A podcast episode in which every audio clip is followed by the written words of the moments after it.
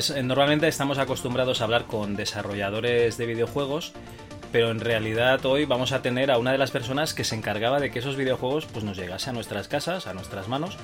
Y yo creo que directamente, como eran típicos en los 80 y en los 90 sobre todo, en los kioscos.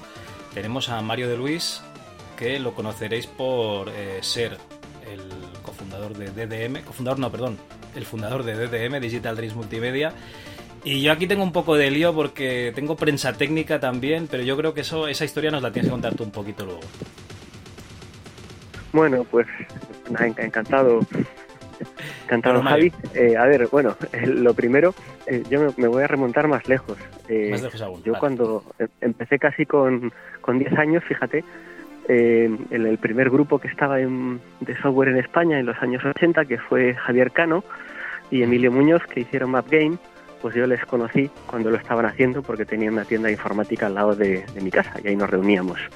Y la anécdota es que eh, el, primer programa, el primer programa para copiar, que se llama, eh, pues se lo, se lo compré a, Víctor Ruiz, fíjate que, por aquel entonces el fundador de Dynamic, que vendía software pirata, era muy cachondo, y recuerdo que me regaló, que le compré el Flight Simulator, un copiador, y me regaló el Manning Miner, porque eran muy malos los juegos que estaba comprando y que el hombre está piado de mí.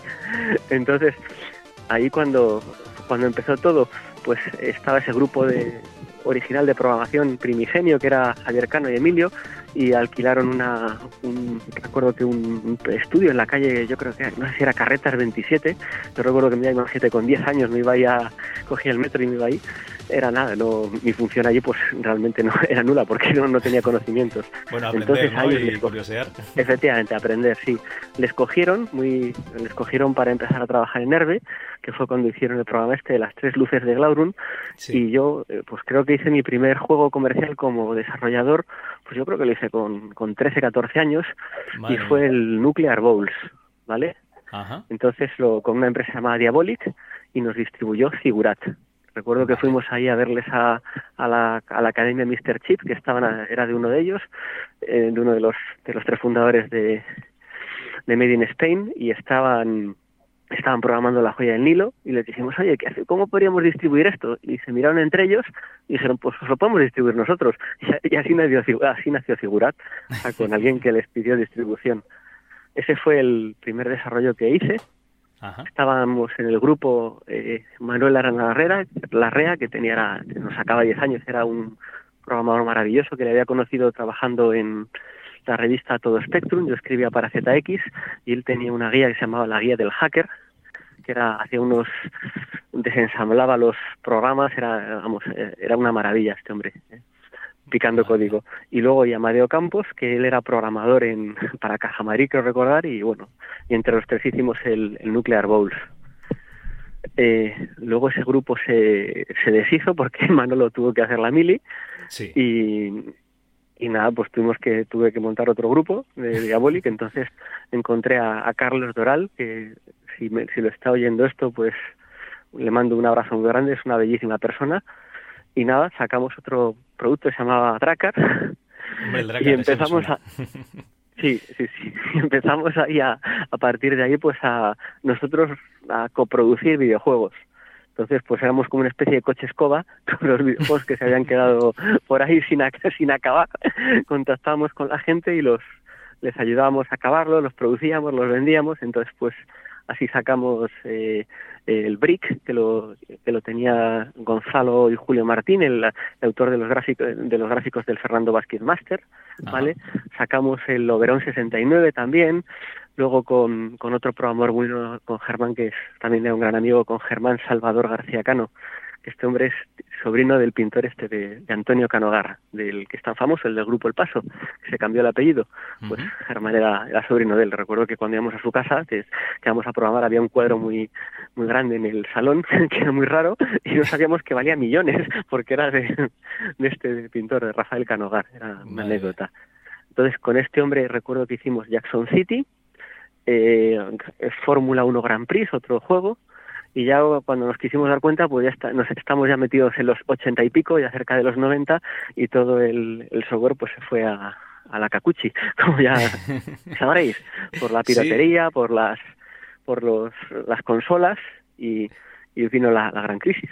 Bueno, yo creo que esos dos años, ¿no? Entre 1990, esos tres años, entre el 90 y el 92, se van apagando los 8 bits poco a poco, poco a poco. En el 92, Micro Hobby ya, digamos, que, se va directamente. Dice, oye, que, todavía hay desarrollos de Spectrum, pero que nosotros vamos a dejar esto. Y es lo que tú comentas, ¿no? Empiezan a haber consolas, empiezan a, moverse, ponerse de moda los ordenadores de 16 bits, los de 32, y, y los 8 bits pues van, van desapareciendo. Sí, así es. ¿Y cómo vivís vosotros esto que estabais a tope con, los 8 bits? Pues, hombre, a ver, realmente todo esto era una burbuja, o sea, realmente la burbuja, la burbuja del, desarrollo, el dinero nunca estuvo en el desarrollo, siempre estuvo en la distribución. Entonces eso, yo creo que lo quienes lo interpretaron bien fue pues Paco Pastor de, de Herbe y Dynamic en su momento, que, eran muy buenos en distribución y en marketing pero yo creo que los desarrolladores, yo realmente conocí muy pocos desarrolladores que, que hubieran ganado dinero, nosotros tampoco lo ganamos, ¿sabes? O sea, la, la, broma era, yo recuerdo que decía, tienes 16 años y ya ha ganado su primer millón de pesetas por ahí, entonces dice, y la broma de decir, mira, si me hubiera metido a camarero, hubiera ganado más y encima habría ligado, porque me he tirado un año trabajando para hacer esto, pero claro, eso era lo que no se decía, porque el glamour era pues mostrarte como si fuera una especie de estrella del pop, o lo que fuera, porque en ese momento eso era lo que se pretendía, crear, crear burbujas de desarrollo, de, comunidad, y bueno, y se consiguió. Vale, vale. Bueno, entonces, eh, digamos que vosotros estáis haciendo estos, estos juegos, ¿no? Hacéis también de, asesores y, acabáis de producir eh, juegos. y, este paso a los ordenadores, porque yo tengo aquí un listado de juegos que empieza en el año 93. Esto me lo tendrás que. O sea, todo lo que te diga yo serán datos que serán seguramente sí, pues te, inexactos. Te resumo. Desde el año 89 hasta el hasta el 93, eh, yo me hice la, la carrera de informática y, y, recuerdo que nos arruinamos produciendo juegos de ordenador, porque claro, una de estas que estamos produciendo, pues no, esto era como el juego de las sillas. los, que, los que se quedan de pie se quedan con su producto y nosotros nos quedamos con nuestro producto. Entonces recuerdo que nos arruinamos. Yo me juré a mí mismo que no que no volvería nunca a hacer desarrollo ni nada. Dije, como nunca más, como lo del Prestige. Y recuerdo que estaba un día en la carrera y me queda mirando un tío y dice, ¿tú eres Mario? Y yo, sí. Mario de Luis, sí, Mario de Luis, y dice el segundo apellido, y dice, que sí, que soy yo.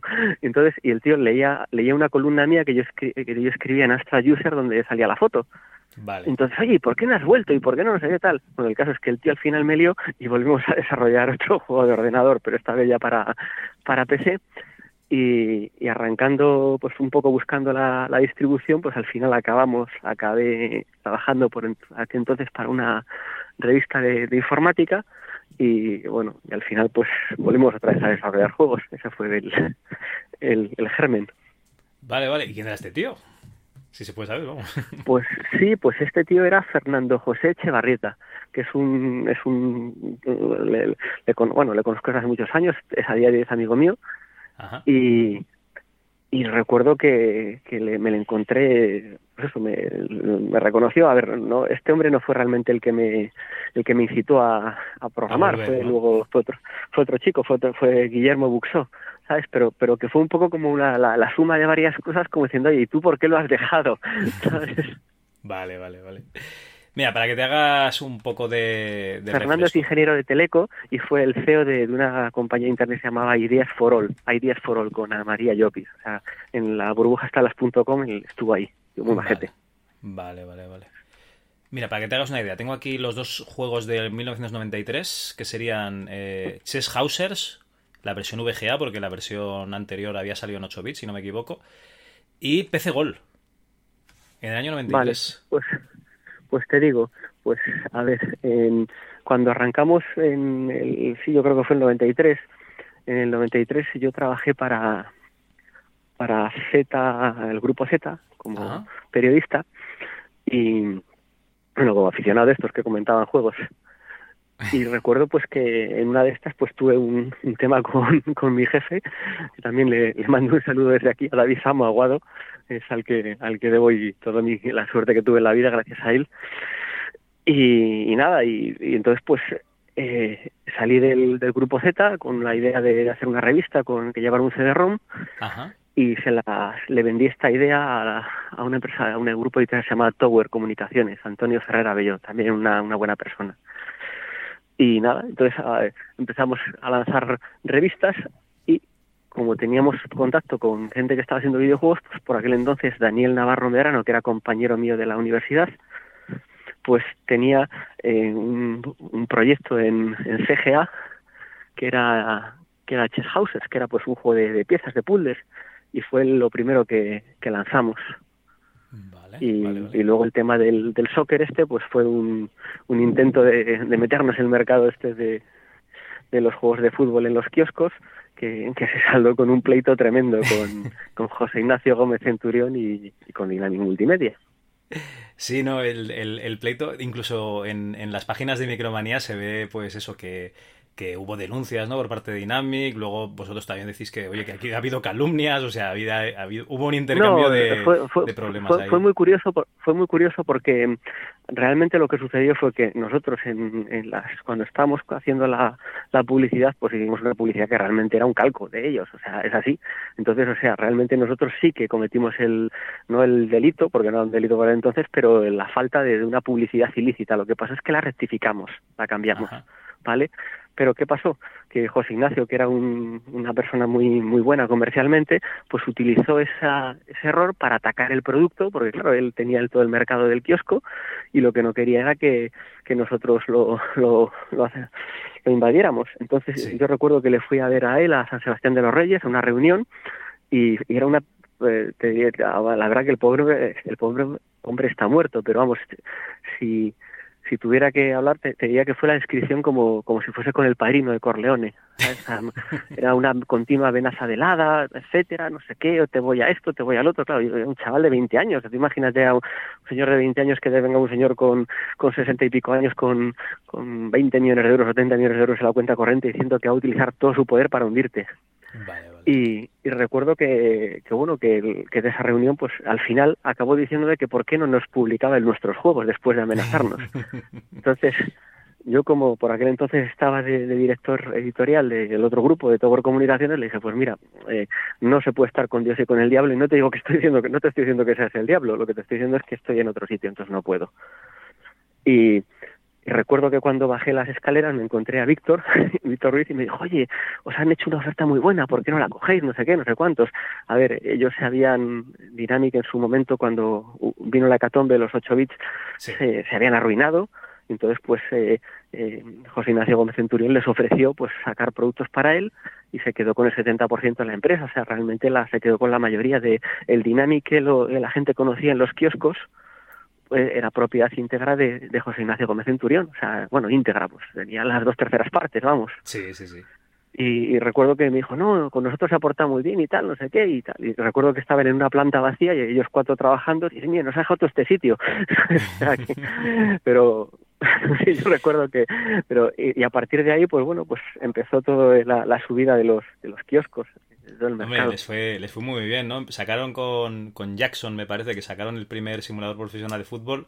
Eh, Centurión les, les dijo, pero a ver, ¿cómo os vais con la competencia? Veniros a trabajar para mí un poquito, ¿no? Lo que, lo que te acabo diciendo a ti. Sí, me acuerdo, era, era Jackson era Lorenzo Bertagnolio, el, que el, editor, me acuerdo de él, porque él me quiso comprar a mí la revista esta, la de PC Media, y le dije que no, le dije que, que la vendíamos a otro sitio, me acuerdo perfectamente. Vale, vale, vale. Pues mira, qué, qué, curioso. bueno, eh, em, si seguimos avanzando en el tiempo, tengo en el 94, pues seguís con la con PC Liga, ¿no? US Soccer. Y tengo aquí un, un Street Poker. de PC también. Eso es porque... Sí, eso es porque recuerdo que porque nos eh, de los tiempos estos de, los 8 bits eh, le hicimos un desarrollo a medida a, a un señor que no, ya no me acuerdo ni el, ni el nombre, pero que lo que se dedicaba era a, a vender software para los para hoteles específicos. Entonces había detectado que lo que más se, consumía era porno vale, entonces como él no, no quería vender porno porque no no estaba bien visto pues lo que hizo pues fue generar le hicimos un strip poker con un sistema de cintas y un un, un cintas de vídeo que se funcionaban con microcontroladores vale y entonces, cuando después de haberlo sacado, el, hombre al final, pues yo creo que no nos pagó, nos dejó de ver un dinero. Y entonces, pues de una forma muy práctica le dijimos, oye, ¿te importa si sacamos las imágenes estas en un juego que hagamos nosotros y así te perdonamos lo que nos debes? Y nos dijo, sí, y, de ahí, y así nació el Strip Poker. Madre mía, o sea, esto era para un sistema eh, interno de un hotel y acabó siendo un juego de kiosco. Así fue, correcto. Madre mía. Además, me, acuerdo de la modelo, se llamaba Jane Bottom, fíjate. el nombre de, real, ¿no? Del carnet, seguramente. sí, sí, el nombre real, el nombre del DNI, porque se va con autorizaciones, o sea, ahí no. Bueno, y, y, por ahí está eh, a punto de caer una cosa, porque eh, he de decir que todo lo que he visto vuestro es desarrollo español, o sea, tanto desarrollo vuestro como desarrollo de, terceros. Y aquí entran en, en DDM juegos de una compañía que se llama Noria Works, eh, Throwland, Puth and Brain y Roll Crusaders. Vale, pues a ver, eh, cuando nosotros estamos eh, desarrollando esto, pues claro, eh, teníamos un núcleo que económicamente funcionaba bien, porque teníamos la rama de las revistas, ¿vale? Que funcionaba bien, y, bueno, y la rama del, sacamos una revista que se llama PS Medio, luego se llama, otra que se llama Solo Programadores, y, bueno, y funcionaba bien. Entonces, digamos que era una continuidad de cara, pues eso, a captar equipos de programación, a mantener unas oficinas, etcétera. Eh, y recuerdo que por aquel entonces eh, César Valencia, pero yo era amigo de, ah, bueno, amigo, había colaborado con otro amigo mío de la época esta de Amstrad User y tal, que era Luis Jorge García, y a través de él pues nos conocimos y la verdad que eso, César era un grafista estupendo. Entonces hubo un momento en el que ellos tuvieron un, problema pues eso, que, económicamente no, no podían seguir adelante y nosotros les, les ofrecimos nuestras oficinas y así, así arrancamos. Muy bien, muy bien. O sea, ellos desarrollaron otros juegos que, comercializaron también por su cuenta, pero me, llama la atención eso, que ya empezáis a adquirir, digamos, desarrollos de terceros. Luego vendría el año siguiente. Bueno, perdón, perdón, dime. Sí, a ver, el Roll Crusaders lo sacamos en los kioscos, ¿vale? Además recuerdo que estaba hecho con la engine del, con una engine de estas tipo Doom que tenía un error de unas librerías, un freeware y recuerdo que lo, arregló Luis Fernando Fernández, que era un programador también muy muy brillante. Entonces, eh, pues eso, empezamos a, publicar cosas en los kioscos. No, además era curioso ¿eh? el Roll Crusaders porque tenía un tablero estilo parchís, ¿no? Las fichas y tal. Era un poco el Black Crown este de que sacó Herbe, bueno, que sacó Toposoft, pero, pero con un juego de rol, digamos. Sí, sí, la idea era hacer algo que nos diferenciáramos, porque vamos a ver, el, juego no, no, era muy bueno, entonces pues eh, teníamos que hacer algo.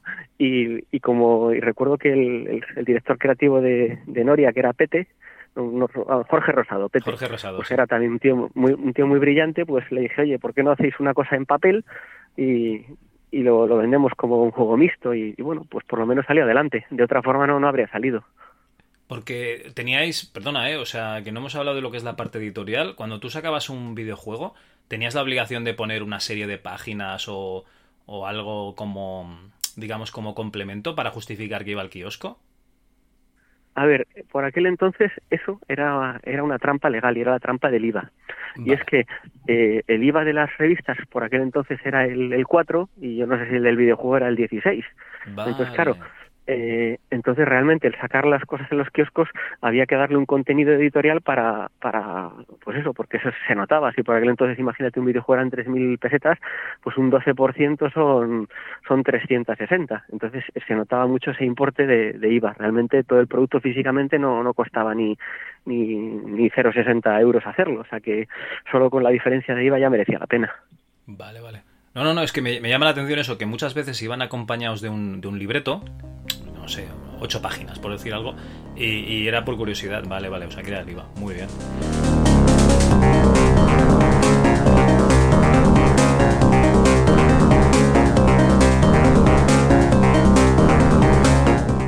Bueno, eh, tenéis otros desarrollos. Eh, Delvion, que esto viene de unos chicos de Valencia, que yo creo que, que estaban con alguien de Opera Soft de a ver, Sí, estaba, a ver, el, por aquel entonces, como ya te he dicho que lo de DDM al principio era como una especie de coche escoba, que iba recogiendo todos los desarrollos que se, que se habían quedado por el camino, pues estaba eh, José Vicente Pons, que igual, que si me escucha, que le mando un abrazo porque igual era un tío extraordinario, era un tío que, que, que amaba programar código, ¿vale? y ya tenía una edad y recuerdo que tenía un hijo y decía, ¿tú te crees que con 12 años ya sabe programar en ensamblador el Nanu? Porque es así valenciano. Sí. Y recuerdo que y recuerdo que nada luego estos se hicieron con Carlos Blanco la, empresa de videojuegos la vendieron y, y, sacaron ahí salieron bien. O sea me alegré mucho cuando me enteré porque era un era un hombre que realmente es que amaba los juegos. O sea amaba hacer juegos. Sí sí no y todavía está está liado él con su con su hijo. Sí sí. Y, y, tenemos una de las, no la primera, ¿no? Pero una de las primeras aventuras gráficas españolas también, el Drácula de, de Alcachofas, ¿oh? Sí, Emilio de Paz. Emilio de Paz. Emilio era un gran productor de, juegos eh, y realmente con unos, mini, con unos recursos mínimos eh, hizo una aventura muy buena. Una pena porque la, hizo con un humor muy, muy hispánico, entonces pues era imposible venderla afuera. Pero la verdad que un tío muy, muy válido, un gran productor. Sí, no, el juego además tiene, digamos, eh, yo creo que se quedó corto, que tenían intención de ponerle más contenido y acaba muy abruptamente. Bueno, tenéis, eh, seguís con el DDM Soccer que le cambiáis el nombre a lo que sería el, juego de que empezaría como PC, PC Gol, ¿no? PC Liga, PC Liga. Eh, yo creo que era PC Liga, que recordar, sí. Sí, sí, sí. Y luego tenemos eh, Cyberpolis de Balance. Cyberpolis eso no fue nuestro. Eso no ese fue, de, ese fue de, sí, lo tengo aquí. ¿Por qué lo tengo aquí en DDM? Si esto es de, además salió en triple pack eh, con los justicieros y, un King's Quest. Perdona, lo tengo por el Firewind, perdón, que me he equivocado de línea. El Firewind que sería de... Firewind sí, me acuerdo de Firewind, fíjate. Sí, sí. sí, era un juego de naves. Sí, sí, era un juego de, naves con doble scroll parallax, también hecho en, código máquina, que, a ver, técnicamente era maravilloso, pero la, jugabilidad pues no, no, no era muy buena, pero igual otro, otro tío muy válido. Que se parecía un poquito a, a lo que sería el Raptor, ¿no? Ese juego que, vino de, Epic, si me equivoco. Sí, correcto.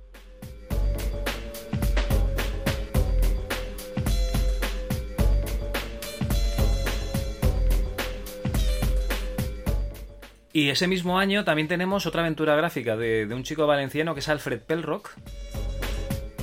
Que está. Correcto, esta aventura a mí me sorprende porque el chaval me, comentó que la había desarrollado en ensamblador, o sea que os llegó a vosotros el programa hecho en ensamblador, que es una locura. Sí, sí, no, no, no, eran, ya te digo, todo aquel grupo de Valencia de José Vicente eran todos de, de la vieja guardia que programaban en ensamblador ahí, yo creo que sé, no sabía nadie por aquel entonces, y, recuerdo que este chico programó esa, esa aventura, le, acababa de dejar la novia, entonces el juego era verdaderamente ácido, ¿sabes? O sea, tenía un humor de estos muy, muy ácido, pero era fruto del estado en el que él estaba también, igual otro tío muy majísimo. Muy bien, bueno, pues esto sería un poquito el, resumen de, Kiosco. Eh, hasta que hay un cambio de, DDM a Hammer. Y aquí te quería preguntar un poquito, pues, eh, qué ámbito hay, ¿no? ¿Qué, separación hay entre Digital Dreams Multimedia y lo que sería Hammer Technologies? Pues explico.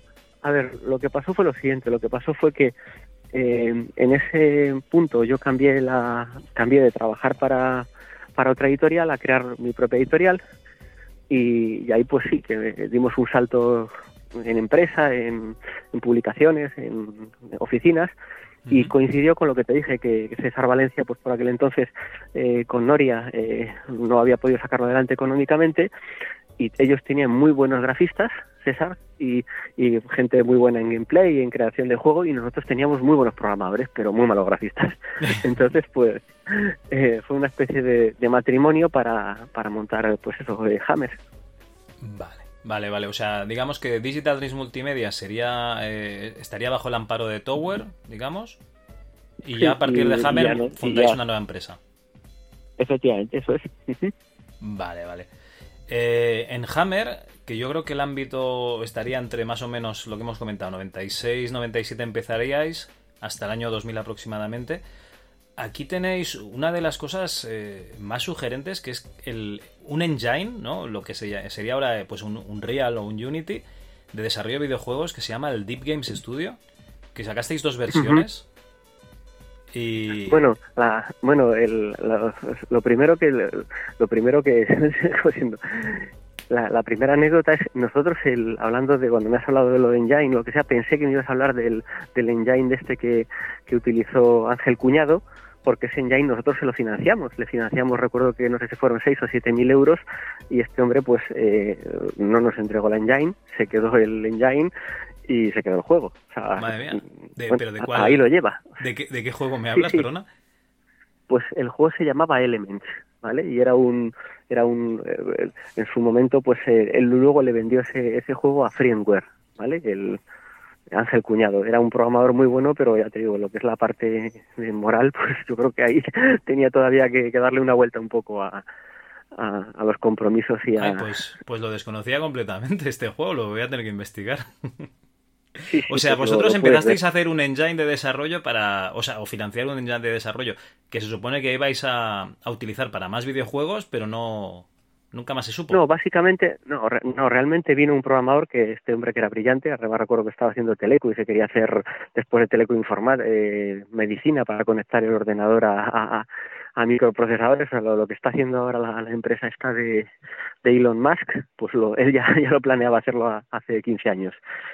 Y, entonces pues trajo un engine muy bueno, entonces nos dijo, oye, me gustaría hacer un juego, tal, y dijimos, venga, vale, pues te firmamos un acuerdo, te le dimos un, un advance payment de lo que fuera, de 6-7 mil euros, y, y, lo que pasa es que el, hombre, pues a medida de desarrollo, dijo, oye, que no me da tiempo a, a, cambiar el contrato. Dice, bueno, perdón, a cambiar, a hacer el videojuego. Sí. Eh, vamos a cambiar el contrato. Y nos cambió el contrato una perla envenenada que básicamente depositando en una notaría lo que fuera, pues ya parecía que había cumplido el contrato y la realidad es que no, no, no lo cumplió y se quedó el dinero y, la engine y todo. Esa es la... Y se fue a hacer el Blade con, con Rebel. Bueno, ese, fue Blade, efectivamente. Es, efectivamente, Blade, ese fue el, el, el origen de, de, Blade, fue el, el famoso, fue la engine de Elements, correcto, efectivamente, así fue. Pero lo que sería el, el Ángel Cuñado ya estaba programando en, en DDM entonces. O sea, lo teníais haciendo otros proyectos no, estaba haciendo Elements, estaba, haciendo, estuvo haciendo Madre mía. Estuvo haciendo un año esto, lo que pasa que los últimos seis meses nos engañó y nosotros teníamos un equipo de grafistas haciendo la, haciéndole los mapas, eh, haciendo todo. O sea, eso fue dentro de la parte de las leyendas oscuras del software español. Madre mía. Vale, vale. No, no, pues no tenía, no tenía ni idea. O sea, yo Ángel Cuñado sí que lo conocía por, por, el Blade, pero, pero me has dejado muerto ahora mismo. Vale, bueno, pues yo no sé si este señor el día de mañana ha tenido hijos y, y tal, y no sé, o sea, me refiero a que los, los valores que se enseñara, o a lo mejor él retrocede al pasado y dice, pues a lo mejor no lo haría de esa forma, pero en aquel momento la verdad que no, no lo hizo bien. Vale, vale, vale. No, no, yo ya te digo, yo me refería al, engine, al, a lo que sería el engine de videojuegos, el Deep Games Studio, que son estas herramientas que se hacía eh, Dani Navarro. Sí, DIF fue el proyecto fin de carrera de, de Dani, de Dani Navarro, que quería hacer un, un proyecto, entonces quería que le sirviera de proyecto y de software. Entonces, pues eh, a nosotros nos, nos gustó la idea y lo, lo produjimos y lo, lo lanzamos y la verdad que sí que funcionó bien. Sí, bueno, incluso tuvisteis dos versiones. Yo no sé la cantidad de, de, ventas porque he estado buscando, he encontrado un PDF en inglés, con lo cual entiendo que, que se distribuiría también al extranjero este juego. O sea, este juego, este, este Engine. A ver, nosotros no lo conseguimos lanzar el fuera. Eh, nosotros en, en España eh, recuerdo que la, la, venta fue nos funcionó bien pues porque era un juego de, de gama alta y, y, pues recuerdo que a lo mejor valía el doble que un juego de kiosco prácticamente si los juegos de kiosco eran 30 euros pues a lo mejor este eran el equivalente a pues no sé a no, no al revés si los juegos eran 20 euros pues este a lo mejor eran 30 ¿sabes? o un 50% más entonces eh, funcionó bien y aparte tenía un, un incremento de precio. Vale, vale, vale. No, bueno, es que luego te quería preguntar un poquito cómo, cómo funcionaron eh, los juegos, pero al ver que, que, el Deep tuvo esta revista, ¿no? Deep Manía, que no sé si tuvo 11 o 12 números, digo, hostia, pues este, este debió de funcionar bastante, bastante bien. De hecho, hay mucha gente que, que lo recuerda y he entrevistado a gente que empezó a programar gracias al, al Deep, porque era una herramienta pues asequible a, a gente que no tenía la mente de programador. Sí, sí, es correcto. Sí, eh, a ver, por aquel entonces había, como te he dicho, mucha cultura de, videojuegos. Eh, la gente quería empezar. Yo recuerdo que sacamos un libro de la editorial que era ¿Cómo programar tus propios juegos? Que recuerdo que lo hizo un, un hacker de estos de telefonía se llamaba Joaquín Castillejo. Y el libro, pues, eh, realmente era bastante flojo. Sin embargo, se vendió mucho solo por el título. Entonces, la gente tenía interés. Es un clickbait, ¿no? Efectivamente, sí, era, un CTA, un call to. Un call to vale, vale. Bueno, pues dejamos el dip porque en el 98-99, yo creo que sobre todo el 98 era el año de, de Hammer. eh, salisteis en, en, Game 40 dos o tres veces hablando de, videojuegos. César y no sé si iría Pete, Jorge Rosado, pero yo creo que, César era el que, solía salir a hablar de los, de los juegos y a lo mejor se lleva algún programador. Estabais ahí en la brecha porque estabais sacando juegos en 3D, el Snow Wave Avalanche, el Tie Brick Tennis 98 y el Extreme Water Sports. Correcto, sí. Y, alguno, más, alguno más. Sí, no la, no, la verdad que el Snow fue el primer juego eh, que hicieron a medias el equipo de, Digital Dreams y Noria y la verdad es que todo, toda la parte gráfica, etcétera, todo el gameplay, pues toda esa, esa visión era la visión de César y de Pete que pues que eran dos personas que tenían un gran conocimiento de, de los videojuegos. Y luego la, engine pues, eh, pues si mal lo recuerdo fue Fernando Fernando y, y Luis Fernando los que la desarrollaron. Vale vale. Eh, estos juegos entiendo que, serían los últimos porque tengo aquí eh, hasta el Tiebreak Tennis 2 y el Extreme Winter Sports del año 99. Y algún juego que sacasteis eh, programado con el mismo motor del Deep. Sí, Token, Kai, creo que, que Token Kai. Sí, bueno, aquí tenéis también alguno de, de Castle of Doctor, Malvado, Mr. Teeny Adventures, o sea, este tipo de, de juegos, sí, sí. Sí, esos, a ver, esos ya, esos eran juegos demos, o sea, me refiero que no llegaron, que no tenían precio, no llegaron a, salir en el kiosco. Vale, vale. Vamos, la, la, la, magia del, la magia realmente del kiosco era es que era un canal de distribución bueno, porque lo, lo que no se vendía en España, el invendido técnico, pues se mandaba a América Latina que lo compraba. Entonces, eh, al final, pues eh, eh, se vendía en cascada, pues imagínate a lo mejor en México, en Argentina, a lo mejor un producto su vida útil pues era prácticamente año y medio. Por eso eh, encontramos en, el kiosco lo que no habíamos conseguido en la época de los 8 bits, pues que es eh, una forma de distribuir eh, productos, de producirlos y bueno y de que luego pues el retorno sea largo. A no, nunca nunca fuimos Dynamic, nunca tuvimos grandes éxitos, pero por lo menos pues conseguimos vivir de ello, que para nosotros pues era algo importante. Hombre, claro que sí. De hecho, vosotros Dynamic, bueno, luego hablaremos un poquito de la competencia, pero es que estabais ahí ahí solos. Entonces me, comentas que hacíais un ciclo útil de, un producto, ¿no? Luego había las devoluciones de kiosco y luego ya eh, empezaba una rotación de esas devoluciones a otros países, ¿no? Eso es. Vale, vale, vale. Muy bien. Oye, ¿y qué, revistas, aparte de esta Dimmanía, qué revistas del sector teníais? Me has comentado PC Media.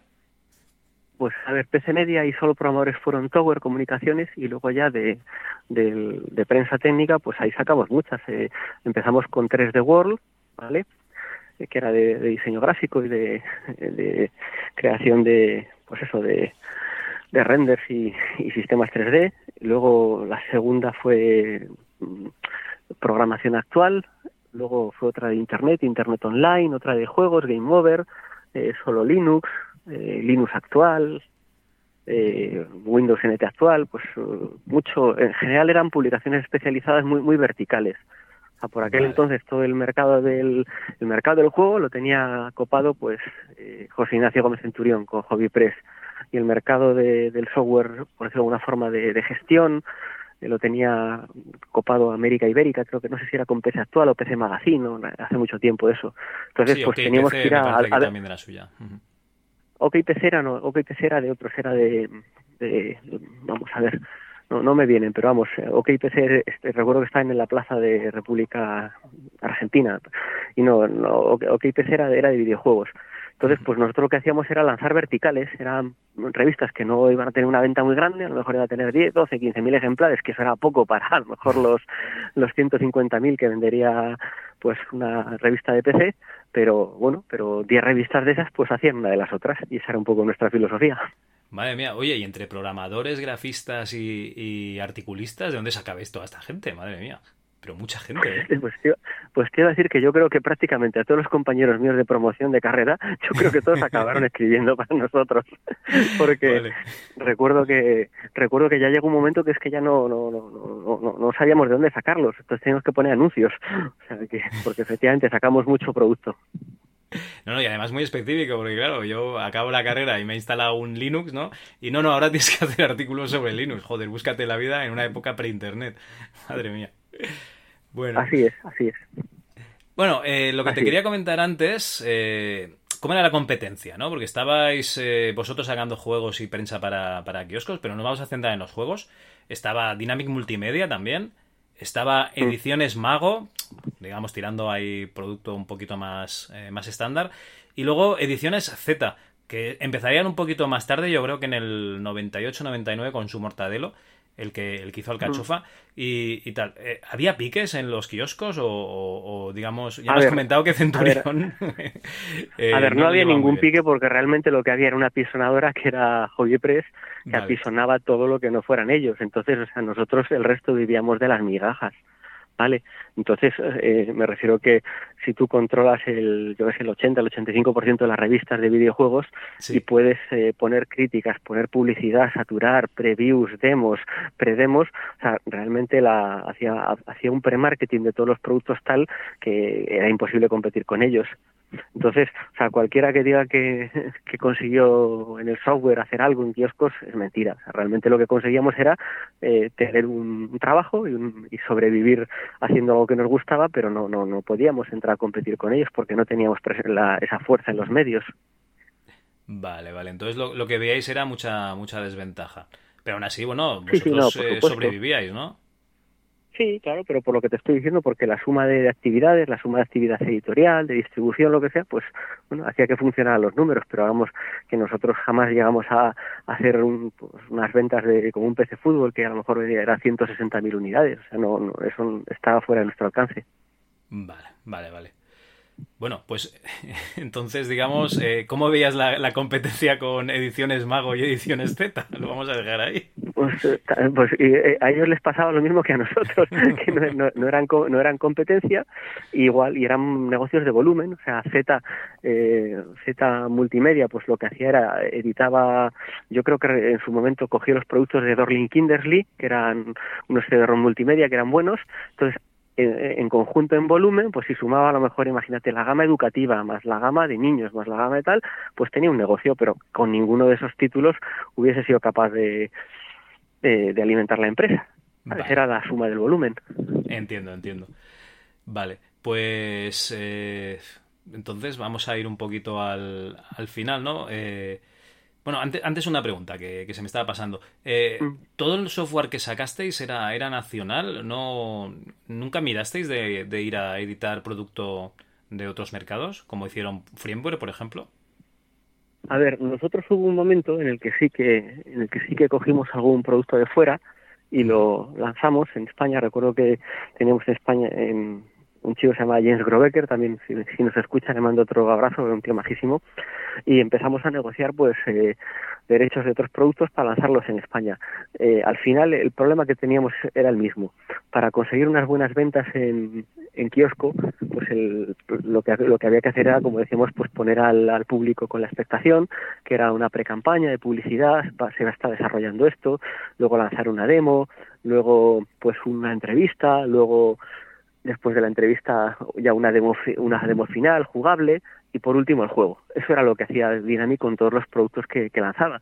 Por eso tenía tantas ventas. Pero para eso había que tener un vehículo, que es una revista que comprara la gente. Nosotros no podíamos hacer eso. Entonces nosotros compramos el juego y al mes, y al mes lo estábamos lanzando. Entonces obviamente las ventas no tenían nada que ver. Vale, vale, vale, vale. Bueno, pues eh, lo dicho, ¿por qué dejáis eh, Hammer? ¿no? No, era, no, no, acabo de ser rentable en ventas, eh, llega a Internet, ¿qué es, lo, ¿qué es lo que pasa aquí? Pues a ver, esto es, esto es una historia curiosa. A ver, esto si lo escucha César, lo, César Valencia lo podrá refrendar.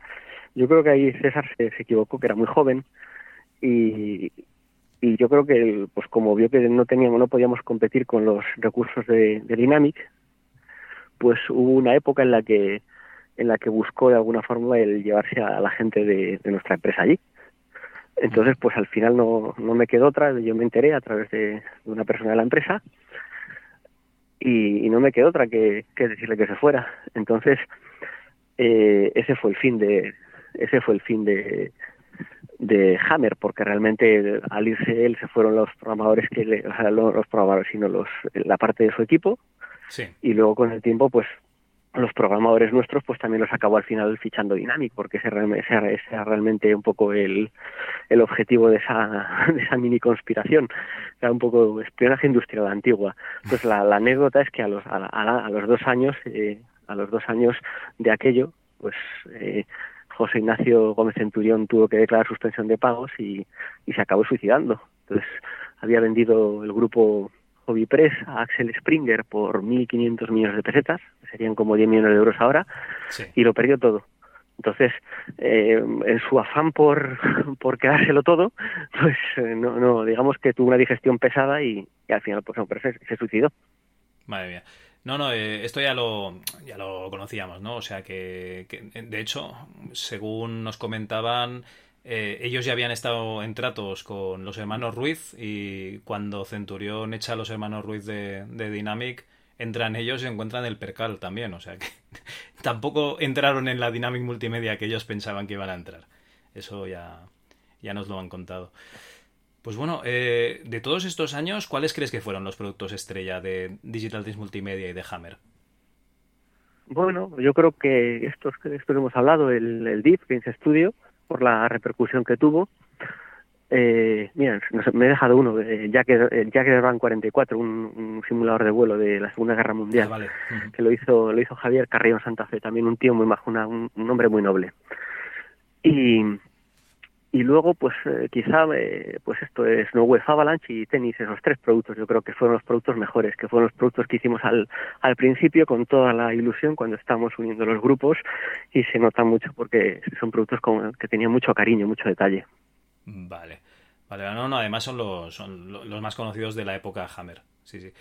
Eh, una pregunta monetaria, ¿eh? A nivel monetario, estos juegos, en los equipos de programación, eh, digamos, cobraban algún tipo de royalties, porque en los 8 bits sí que había este sistema, ¿no? De, que cobrabas un, tanto de dinero por copias vendidas, pero yo en, en, DDM y en Hammer desconozco cómo iba esto. O sea, eran asalariados. Cuando estaba, cuando, cuando estaba la gente en, desarrollo, tenían un sueldo y por ejemplo con este producto con el con el Snow Wave Avalanche pues iban a tener un bonus pero tuvimos ahí la, la, mala suerte que, que lo, vendimos el producto en el extranjero a una empresa que se llama Midas entonces lo, entonces en nuestra ignorancia o, o candidez le firmamos un contrato a una, una empresa que estaba en las Islas Caimán.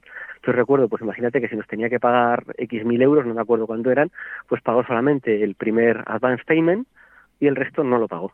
Entonces casi nos hace quebrar, porque recuerdo que nosotros le íbamos, le íbamos demandando a este señor, que nos le encontramos en todas las ferias vendiendo nuestro juego, pero cerraba la empresa que a la que le demandamos y creaba otra nueva. Entonces imagínate, a nosotros demandarle nos costaba 5 o 6 mil euros, a él abrió una empresa nueva a mil euros, eh, puedes adivinar quién se cansó antes, ¿no? Sí, la, la, realidad es que era un mercado muy duro, muy duro. O sea, recuerdo que nosotros que fuimos ahí a, a, a Cannes a vender el juego, el, el, Snow, vinimos muy contentos, hemos vendido un desarrollo, por fin, lo vamos a sacar en todo el mundo y tal, y efectivamente, o sea, salió en todo el mundo, funcionó en todo el mundo, pero no nos pagaron. O sea, fue, fue, un, fue un palo. O sea, que sí que es verdad que Midas todo lo que tocaba lo hacía oro, pero para él, ¿no? Digamos. Totalmente, sí, sí, sí, sí, totalmente. Vale, vale. Recuerdo que se llamaba Paul Scher, Paul Scher, Paul Allen Scher el, dueño de Midas. Vale, vale, vale. Y bueno, pues eh, pasamos a la siguiente. ¿Por qué crees desde tu punto de vista que el mercado de videojuegos de los 90 dicen que fue menos prolífico a nivel nacional que el de los 8 bits? ¿Quizás tuvo menos repercusión? Eh, a ver, yo creo que sobre todo por la, complejidad para poder hacer un desarrollo. A ver, en los, en los, en los 80, pues se juntaban dos personas, pues como fue en su día Carlos Doral, digo que le mando un saludo, que es una persona extraordinaria, y yo, y a lo mejor entre dos personas hacíamos un desarrollo. O sea, en los mismos juegos que hacía Dynamic, pues era Víctor y su hermano, era Víctor y Pablo programando pero en los 90 eso, eso ya no era posible. en los 90 necesitabas, pues para hacer el Snow, necesitabas un señor que hacía, que eh, modelaba a los jugadores, otro, perdón, sí, otro que los animaba, un texturizador que los texturizaba, otro que hacía las pistas, otro que hacía la cinemática, otro que hacía la engine, otro que hacía el sonido. Entonces, al final, eh, los, los, equipos eran, eran muy complejos. Entonces, conseguir que las personas eh, que habían de alguna forma desarrollar un juego de los 8 bits se pasaran a, los 16 era muy difícil porque ya estábamos hablando de equipos de desarrollo grandes. Vale, vale, o sea que sería la, la dificultad y seguramente monetaria, ¿no? Y la falta de conocimientos puede que también, ¿no? Sí, a ver, por decirlo de alguna forma, sería el, el equivalente a ahora mismo el, hay videojuego indie. Pues, por decirlo de alguna forma, en, en los 90 eh, ya era mucho más difícil que, que, hubiera videojuego indie porque la gente compraba pro, eh, grandes producciones. Entonces, la gente no quería algo que pudiera hacer un solo tío. Y un solo tío, pues no podía eh, hacer gráficos 3D, texturas, mapas. Vale, vale. No, yo me refería, por ejemplo, a, a nivel industria, ¿no? Por ejemplo, Dynamic Multimedia sacó mmm, realmente pocos títulos, eh, porque sacó muchísimos PC Fútbol, muchísimos PC Básquet, pero realmente sacó pocos títulos. Vosotros, yo creo que hacemos un, recuento y más o menos eh, desarrollos propios sacáis más o menos como Dynamic. Eh, lo que pasa es que ellos también pues sacaron juegos de Revistronic y de otras empresas. Me vengo a referir eso que, que tampoco... Mmm, o sea, que sí que había gente sacando videojuegos. Igual es lo que comentas tú, ¿no? Que, claro, que si antes había 300 personas haciendo un juego, ¿no? Ahora había eh, 30 equipos de 10 personas, por decir algo. ¿No? Más o menos. Sí, sí, sí, la idea es que si en los tiempos de los 8 bits yo recuerdo que estaban estos, los hermanos Stamper, los de Ultimate. Pues estos igual eran dos hermanos. Rafael Feco, un italiano otro. Entonces, eh, realmente se juntaban dos personas y eran capaces de hacer un producto comercial muy bueno eso ya en los, en los 90 era imposible. Vale, vale. Entonces, eh, ya no, no, salvo que ese equipo se montase ex proceso para desarrollar, era muy difícil que de forma natural los talentos necesarios para hacer un videojuego se conocieran en la universidad, porque ya estamos hablando de un montón de disciplinas diferentes. No, disciplinas y además que no se enseñaban, o sea que tenías que aprender tú por tu cuenta. Además Efectivamente. Eso. Bueno, además, a nivel monetario, lo que has comentado, ¿no? Eh, gana tu primer millón, pero en, en, en dos años. Porque yo recuerdo que, que, cuando acabé la carrera de informática me metí en una consultora y me, me, obligaban a ir en traje a trabajar, hacía muchas horas picando teclas, ¿vale? Picando código. Y después pues te encontrabas que, que comparado con el sector servicio o construcción, mi, mi, mi, salario era una porquería. Entonces yo creo que, Así. claro, que eso también seguramente ayudaba a que la gente no, no, no fuese al sector videojuegos. Sí, no, sí, ya te digo, fue una, fue una burbuja. Realmente la, la, el dinero no estaba en, la, el desarrollo de videojuegos, el dinero estaba en la distribución y, y, bueno, y lo que interesaba era pues crear la burbuja de tú puedes ser una estrella, de, en este caso de, en vez del pop del desarrollo, puedes ser famoso, te pueden hacer entrevistas y esa fue la, la burbuja que nos vendieron a todos y, y por eso entramos. Vale, vale. Eh, bueno, entrevistas sí que te hacen, por ejemplo, te estoy haciendo yo una entrevista. Eh, lo del cochazo y, lo de ligar, no sé cómo te fue, yo creo que, que regular, pero bueno. Bueno, ¿qué te iba a comentar? Eh, ¿Te gustaban los videojuegos de 8 bits? Si no, no te hubieses metido a, programar tus propios videojuegos. ¿Tienes algún juego preferido de, esa época, de los 80, 90? We